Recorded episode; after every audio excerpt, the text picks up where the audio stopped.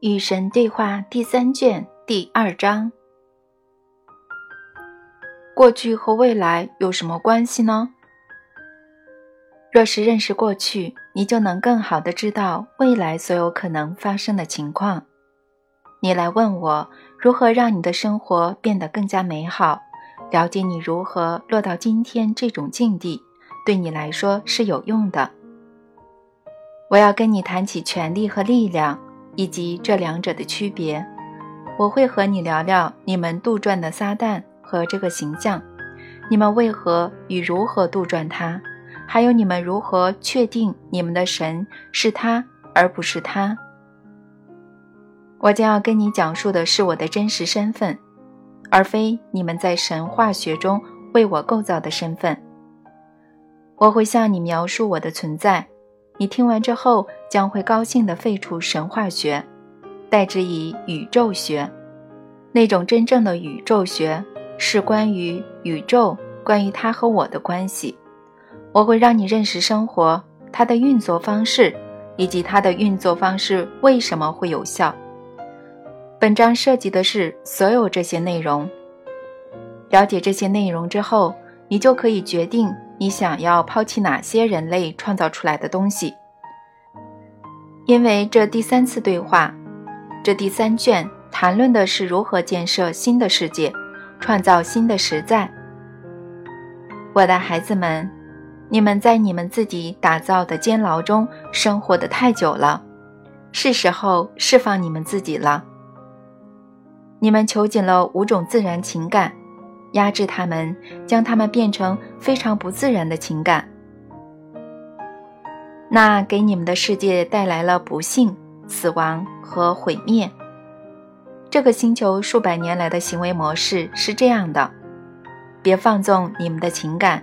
假如你们感到悲哀，要征服它；假如你们感到愤怒，要平息它；假如你们感到羡慕，要为之而羞愧；假如你们感到害怕。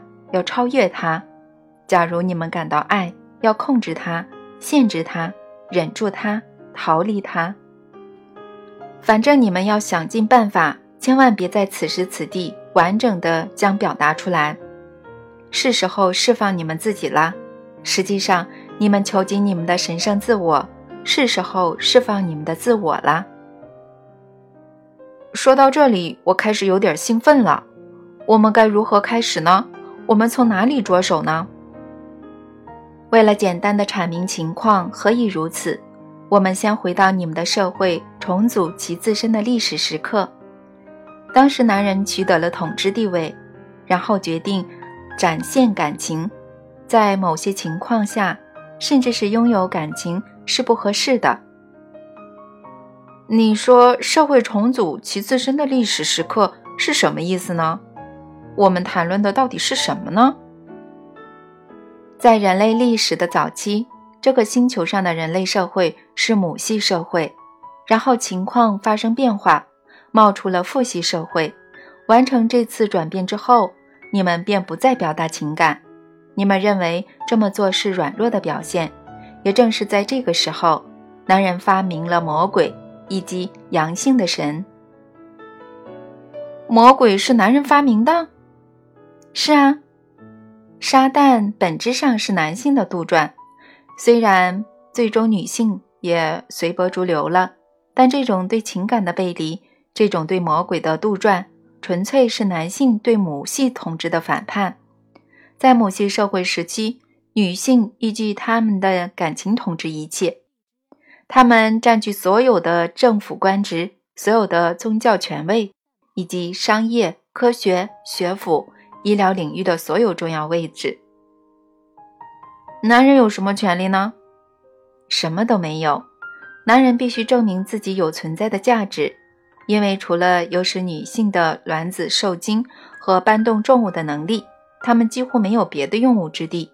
他们非常像工蚁和工蜂，他们从事粗重的苦力活，确保孩子被生出来和得到保护。男人花了几百年才为他们自己在社会中找到和创造较高的地位，然后再过几个世纪，男人才有资格参与宗族的事务，才能够在集体做出决定时发言或者投票。女人并不认为男性的聪明才智足以理解这类事情。老兄，虽然有社会取消某个性别的所有人的投票权，这真是难以相信啊！我喜欢你这句话的幽默感，真的喜欢。要我继续说下去吗？请继续。终于获得这种投票权之后，又过了数个世纪，男人才有机会成为宗族的领袖。社会上其他有影响、有实权的职位依然排斥他们。等到男人终于获得了社会的权威地位，等到他们终于摆脱了先前的卑微，再也不被当成生孩子的机器和孔武有力的奴隶，他们并没有反过来压迫女人，而是无视性别差异，一视同仁地赋予女人以尊敬、权利和影响力。这是值得赞赏的。你又来调侃啦？对不起哦，莫非我把其他星球的事情说成是地球的了？我们还是闲话少说吧。但是谈论魔鬼的发明之前，我们先来讲讲权力，因为沙旦的发明当然是跟权力有密切关系的。你准备说，当今社会男人拥有所有权利，对吧？让我跳到你的前头，告诉你，在我看来，这种情况为什么会出现？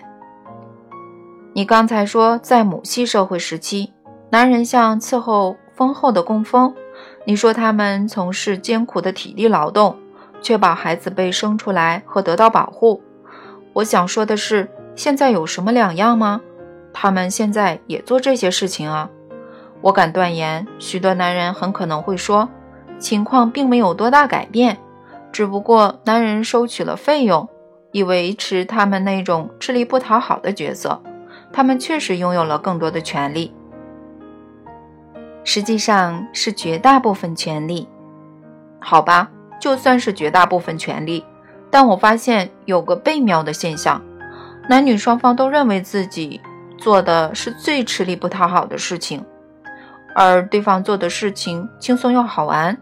男人憎恨试图索回某些权利的女人，因为男人说，假如他们将来依然像现在这样为社会做贡献，却缺乏做贡献所需的权利，那么他们的下场将会很悲惨。女人憎恨抓住所有权利的男人，因为女人说，假如他们将来依然像现在这样为社会做贡献，却依然毫无权利，那么他们的下场。将会很悲惨。你的分析是正确的。假如男女双方无法从这种自作自受的痛苦的怪圈中走出来，反复的犯下他们自己的错误，那么他们的下场确实会很悲惨。除非有某一方开始明白，人在生活中要获取的不是权力，而是力量；除非双方开始明白。人在生活中要追求的不是分离，而是合一，因为正是在合一中，内在的力量才会存在；而在分离中，它将会消失，让人感到脆弱和无力，从而拼命想要获得权利。我告诉你吧，弥补你们之间的鸿沟，终结分离的幻想，你们便将回到内在力量的源泉。正是在这个地方，你们才能找到真正的能力。做任何事情的能力，成为任何人的能力，拥有任何东西的能力，因为创造的能力来自内在的力量，而内在的力量是通过合一而产生的。这适用于你们和你们的神之间的关系，更适用于你们和你们的同胞之间的关系。只要别再认为你们自己是分离的。所有来自合一的内在力量的真正能力都是你们的，都可供你们随意使用。无论你们是作为整个世界，还是作为整个世界中的个体，情况均是如此。然而，请记住这个道理：能力来自内在的力量，内在的力量并不源于不受约束的权利。世界上绝大多数人把这个道理弄反了。没有内在力量的权利是幻想，没有合一的内在力量是谎言。谎言对人类没有好处，但它已经将其自身深深地嵌入在你们人类的意识中。因为你们以为内在的力量来自独立和分离，这完全不是事实。与神分离，彼此分离，是造成你们的混乱和痛苦的因由。尽管如此，分离继续伪装成力量，而你们的政治、经济甚至宗教都在维护这个谎言。这个谎言引发了所有的战争和所有导致战争的阶级斗争。以及所有种族和性别之间的敌意，所有催生敌意的权力斗争，所有个人的困境与苦楚，所有导致苦楚的内心斗争。尽管如此，你们仍死抱着这个谎言不放，全然不顾把你们引向何方，哪怕他会将你们引到你们自己的毁灭。现在，我告诉你们吧，认识真相。真相必将使你们自由。分离是不存在的，人不与人分离，不与神分离，也不与世间万事万物分离。我将会在这本书中不断的重申这个真相，我将会反复的说出这句实话。只要在行动中表现出你们并不与其他人和事物分离，你们明天就能治好这个世界。这是自古至今最大的秘密，这是人类数千年来寻找的答案，这是人类找到的对策，这是人类期盼的天启。只要在行动中表现出你们不与任何事物分离，你们就能治好这个世界。要明白的是，只有用权力来帮助别人，而非压制别人，才能做到这一点。谢谢你，我懂了。让我们回到原来的话题。起初，女性用权力压制男性，现在情况则是反过来了。男性发明魔鬼，目的在于将这种权力从部落或者宗族的女性领导者手中夺走。是的，他们利用了恐惧，因为恐惧是他们仅有的工具。这种情况也没多少改变，今天的男性依然这么做。有时候，男性甚至在使用权力之前，会先使用恐惧，尤其是较为强大的男性或者较为强大的国家。有时候，那似乎是男性惯用的做法，是他们与生俱来的本性。强壮就是正确，权力就是力量。是的，自从母系社会被颠覆以来，一直是这样。怎么会这样呢？我们再次简要的回顾历史，目的正在于解答这个问题。那好，请继续。男人要在母系社会时期获得控制权，他们必须做的并非说服女人认为男人在生活中应该拥有更多权利，而是说服其他男人相信这一点。毕竟当时的生活也算是风平浪静。男人只要做些粗活，体现自身的价值，然后就能和女人做爱，这种日子已经算不错了。所以那些没有权利的男人很难说服其他没有权利的男人去追求权利，直到他们发现了恐惧。恐惧是女人没有料到的东西，这种恐惧是怀疑的种子生长而成的，而播种的则是男性中。最不讨人喜欢的成员，这些通常是最不可爱的男人，是最不健壮、最不受待见的，因而女人对他们的关注也是最少的。正因为这样，我敢说他们的抱怨会被贬低为性挫折引起的愤怒的胡言乱语。确实如此，这些不讨人喜欢的男人只好动用他们仅有的工具。所以，他们努力将怀疑的种子培养成恐惧。假如女人是不对的，该怎么办呢？他们问。假如他们管理世界的方式不是最好的，那怎么说呢？假如女性当权实际上会导致整个社会，无论男女灭亡，那又如何呢？这是许多男人难以想象的。毕竟，女人直接继承了女神的血统，难道不是吗？难道他们的身体不正是和女神相同吗？难道女神是不好的吗？当时这种教会十分强大，是非常主流的观点。母系社会的人们都崇拜女神，认为女神的善是无穷无尽的，所以男人不得不发明魔鬼撒旦，用来打消人们的想象。他们是怎么说服大家相信真的有魔鬼这种东西呢？他们社会上所有人都知道烂苹果的理论，连女人也切身的体会到，不管他们怎么教育，有些孩子就是会变坏，尤其是男孩子，就是不听管教，这是每个人都知道的道理。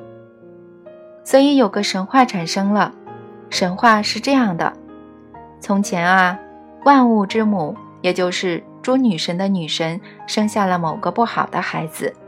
无论母亲怎么努力，这孩子就是不学好。到最后，他居然跟他的母亲争夺权位，这太过分了。哪怕他的母亲十分慈爱和宽厚，于是男孩被永远的放逐，但他继续以各种聪明的伪饰和装扮出现，有时甚至假装成万物之母本身。有这个神话做铺垫，男人不仅问。我们怎么知道我们崇拜的女神是女神呢？也可能是那个坏孩子啊！他现在长大了，想要愚弄我们。通过这道诡计，男人促使其他男人感到忧虑，然后为女人不肯认真对待他们的忧虑感到愤怒，然后就揭竿而起了。你们现在所谓的撒旦就是这样被创造出来的。创造某个关于坏孩子的神话并不难，甚至说服同宗族的女人相信这种家伙存在也不难。让每个人认为那坏孩子是男的更不难。难道男性不是较为低级的性别吗？这道诡计被用于创造一个神学问题：假设坏孩子是男的，假设魔鬼是雄的，那么谁能够压制他呢？女神当然不行，因为啊，那些男人巧妙地说，若是说到智慧和远见、思维清晰和仁厚慈悲、运筹帷幄和深思熟虑，没有人会怀疑女人的优越性。可是说到蛮力，难道不需要男人吗？在从前的女神神话中，男人只是内助而已，他们是女人的伴侣，从事仆役的工作。满足他们的性欲望，让他们能够感受到女神的伟大和美妙之处。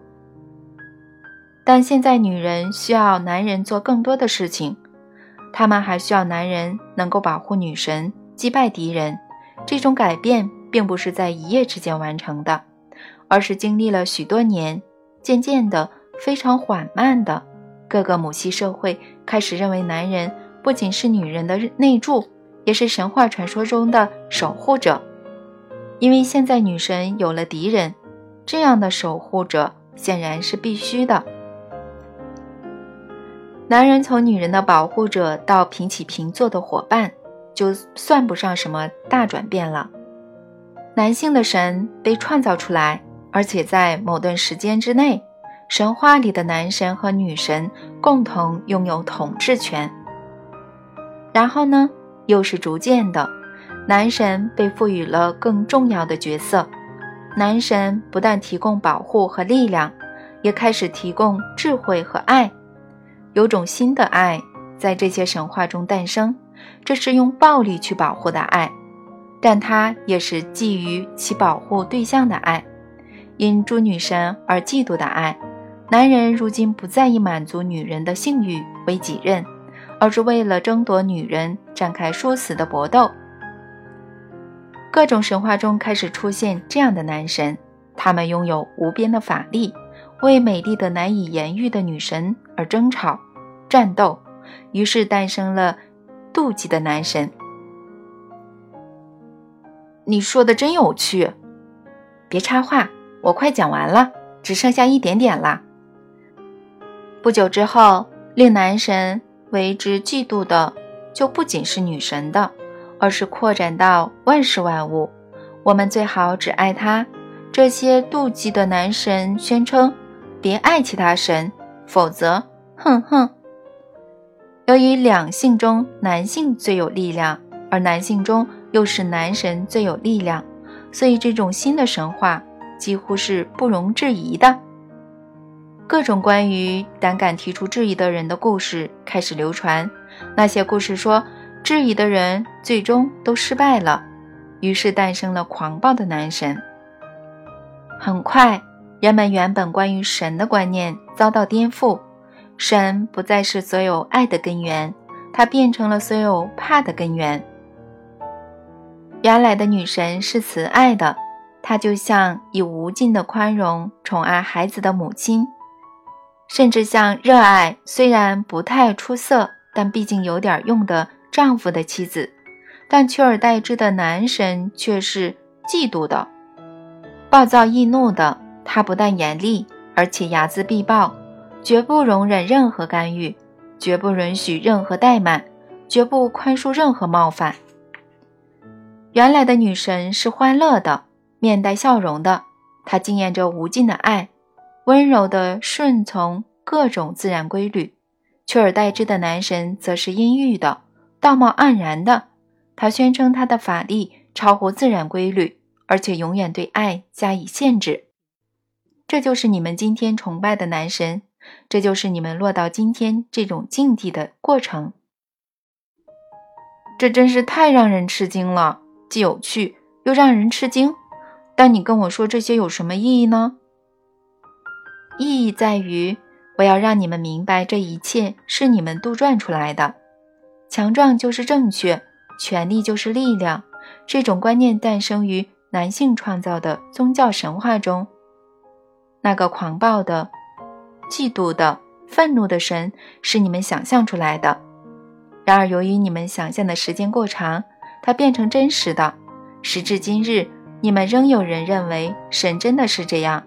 但这种想法和终极实在毫无关系，跟这里正在发生的事情也毫无关系。那是什么呢？这里正在发生的事情是，你的灵魂渴望得到他所能想象的对其自身最高经验。他来到人世是为了这个目标，在其经验中实现其自身，也就是说，让其自身变得真实。然后他发现了肉体的快感，不仅是性的快感，而是各种各样的快感。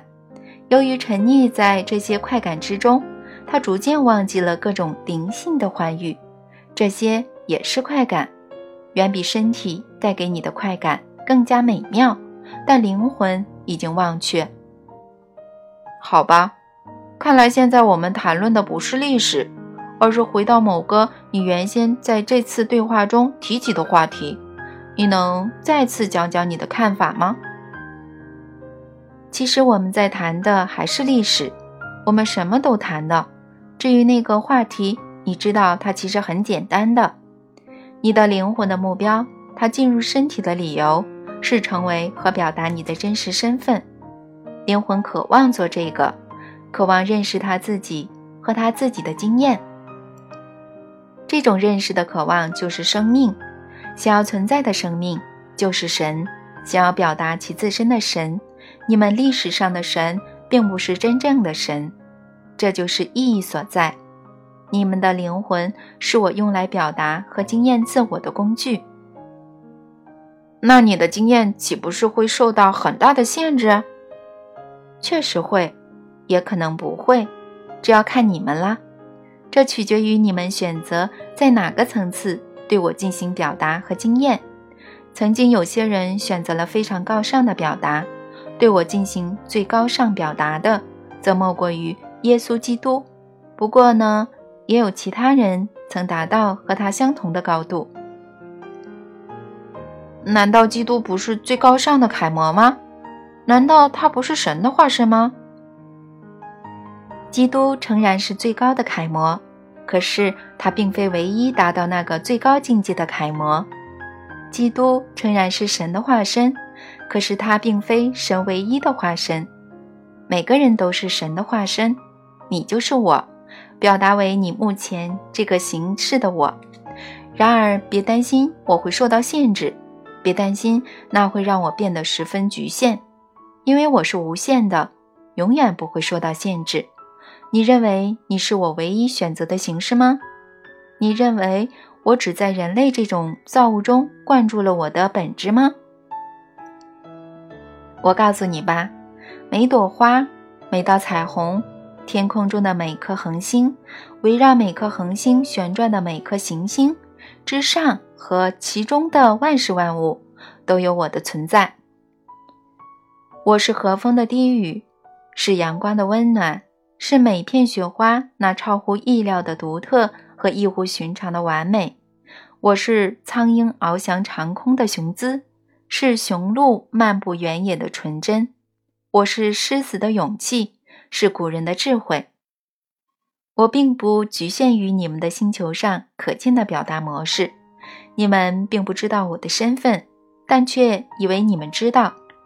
然而，别人认为我的身份局限于你们，或者我的神圣本质，这最高的圣灵，只是赋予你们的。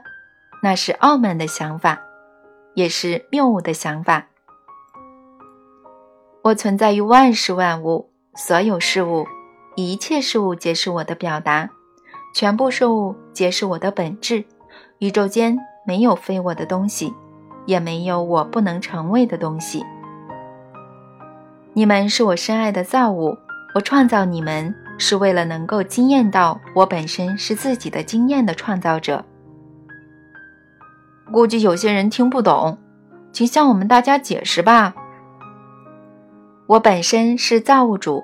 这是神的属性，但只有某类非常特别的造物拥有这项属性，只有这类造物才有创造能力。我既非你们神话中的男神，亦非女神，我是造物主，是创造者。然而，我选择通过我自己的经验来认识我自己。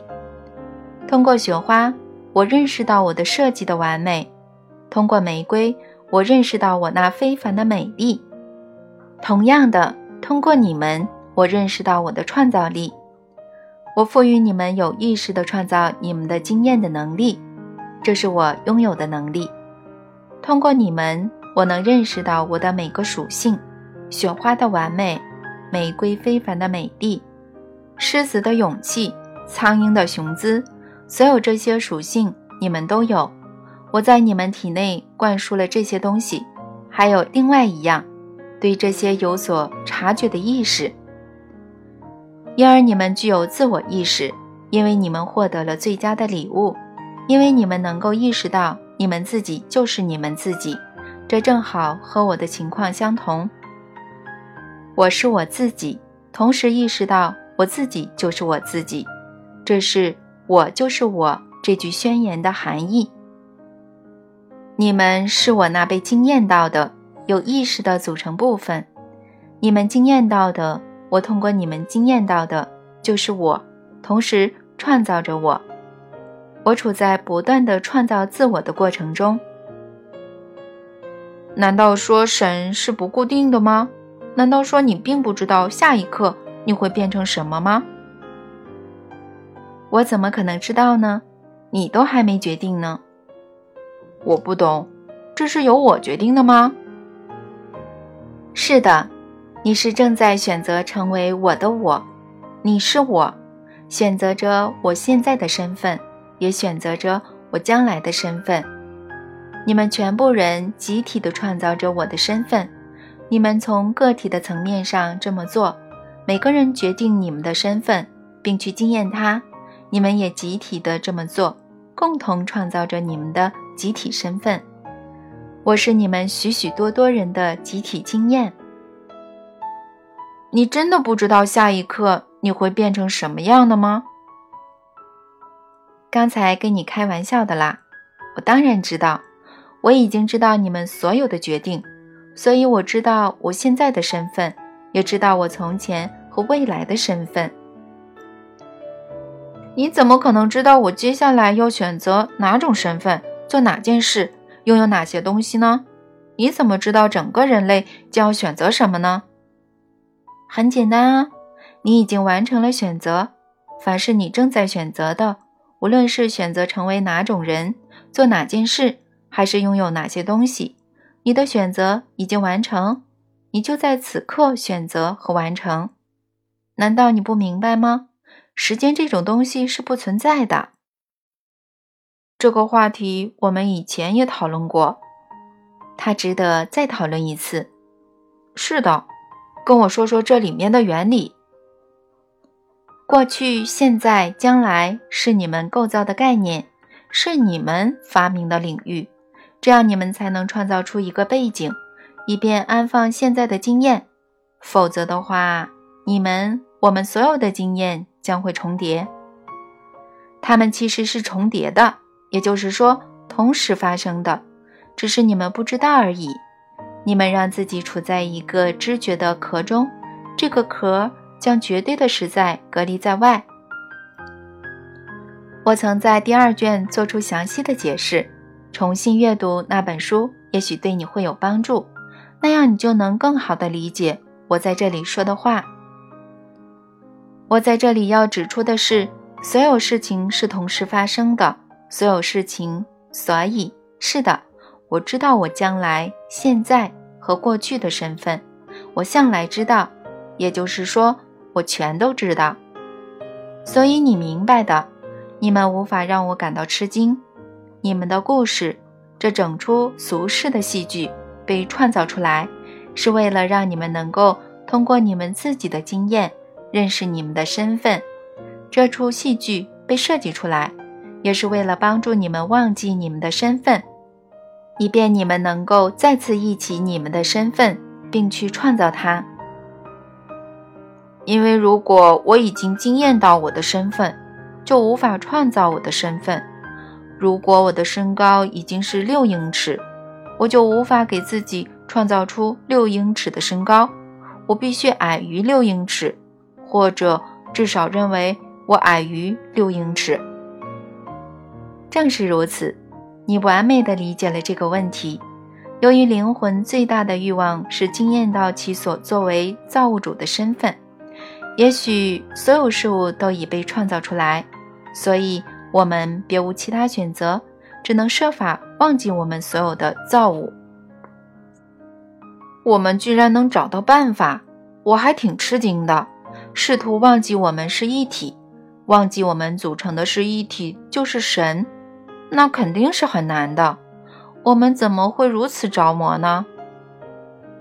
嗯，你刚刚触及的是物质生活之所以存在的秘密理由，使你们着魔的正是物质世界中的生活，这也在情理之中，因为它毕竟是一段非凡的冒险。我们用来促使我们忘记的工具是某些人所说的快乐原则。从本质上来讲。最高级的快乐会促使你们在此时此地去创造你们的真实身份，并反复在更高、更美好的层次上重新创造出你们的身份。这就是神最高级的快乐。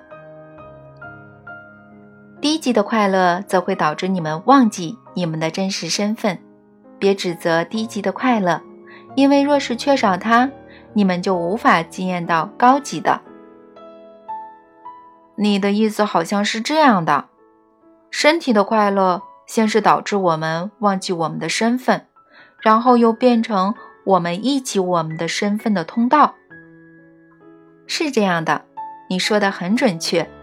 要成功的利用身体快乐这种通道来忆起你们的身份，你们必须提升身体内部的生命能量。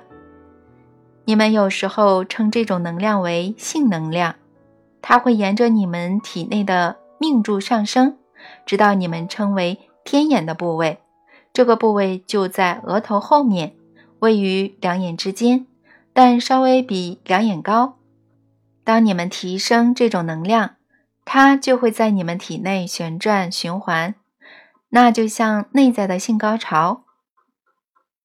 怎样才能做到呢？你是怎么做到的呢？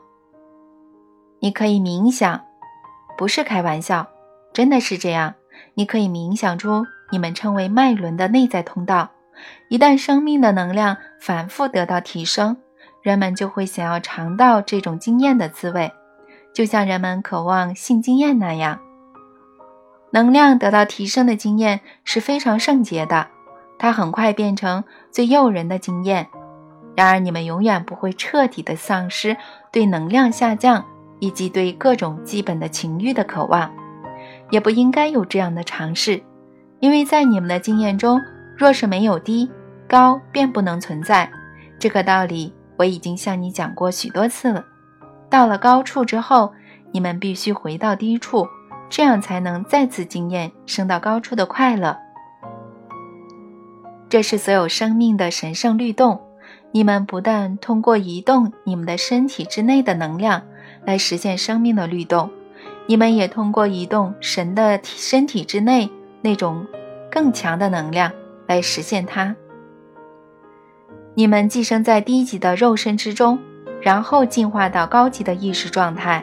你们无非是提升了神的身体之内的能量，你们就是那种能量。当你们达到最高的状态，你们就会完整的经验到它，然后确定接下来你们想要经验的是什么，要去到相对领域中的哪个地方才能经验到它。你们也许希望再次经验到你们作为凡人的身份，这确实是一种非凡的经验。所以你们也许会在宇宙之轮上从头来过，这跟轮回相同吗？不同的，轮回这种东西是子虚乌有的，不是你们想象的那样。许多人以为你们处在一个令人劳心费力、筋疲力尽的轮子之上，你们在其上努力地为过往的行动还债，同时提心吊胆地避免欠下新的债务。这就是你们有些人所说的轮回，这跟西方的神学大同小异，因为在这两种理论中，你们都被视为卑劣的罪人，来到人世只求变得纯洁，以便升入下个灵性层次。我在这里讲述的经验则与轮回不同，我称之为宇宙之轮，因为它毫不涉及卑劣、偿债、惩罚。或者进化，宇宙之轮这种说法只是如实的展现终极实在，相当于你们所说的宇宙学。它是生命的循环，我有时也称之为大过程。它是个形象的词汇，描绘着事物没有起点也没有终点的本质，以及万事万物之间往复相连的通路。灵魂欢乐地经过这些通路，前往永恒。它是生命的神圣律动，你们通过借由它移动神的能量。哇，以前没有人用这么简单的言语向我解释过呢，我以为我永远搞不清楚这个问题。嗯，你把自己带到这里来，就是为了弄清楚，那是这次对话的目标，所以我很高兴你已经达到这个目标。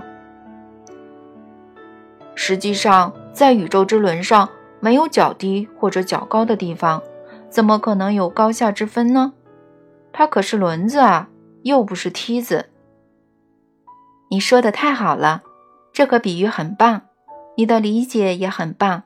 因此，别指责那些你们所谓的低级的、基本的动物的人类本能，而是要去祝福他们，尊重他们，因为只有通过他们。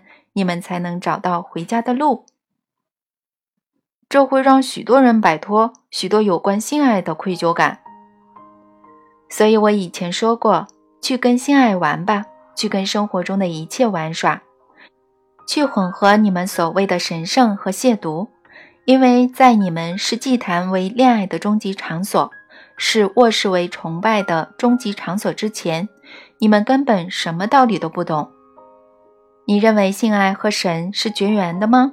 我告诉你吧，我每天晚上都在你们的卧室里，所以去吧，去混合你们所谓的高尚和低俗，这样你们才能明白两者其实没有差异，并切身的拥有万物归一的经验。然后你们若是继续进化，你们将会发现，你们自己并没有舍弃性爱，而是在更高的层次上享受它。因为生命就是性爱，就是那种神人合一的能量交换。如果你们明白这个关于性爱的道理，你们将会明白有关生命的一切，甚至包括生命的终结，也就是你们所谓的死亡。在死亡的时刻，你们将会发现，你们并非舍弃了生命，而是在更高的层次上享受它。当你们终于明白神的世界并无分别，也就是说，并没有非神的东西，你们终将能够抛开撒旦这个你们杜撰出来的角色。假如撒旦存在，它只存在于你们认为你们和我分离的每一个观念之中。你们无法与我分离，因为我就是太极。男人发明魔鬼。是为了恐吓人们听从他们的操控，威胁人们说：“如果你不听操纵，就会与神分离，遭到神的谴责，被抛进永恒的地狱之火。”这是他们终极的杀手锏。然而现在你们再也不用害怕，因为没有什么能够和将会使你们与我分离。你们与我是一体。假如我就是我，我就是太极。我们就无法不是一体。那么我为何会谴责自己呢？我如何能够做到呢？倘若我自己是太极，宇宙间并无别的东西存在，我如何能够将我自己和我自己分开呢？我的目标是进化，不是谴责；是成长，不是死亡；是经验，不是无从经验。我的目标是存在。而非不再存在。我没有办法让我自己和你们或者其他任何东西分开。地狱无非是不明白这个道理，或就是完整的认识和理解这个道理。现在你们得救了，你们再也无需担心死后会遇到什么事情。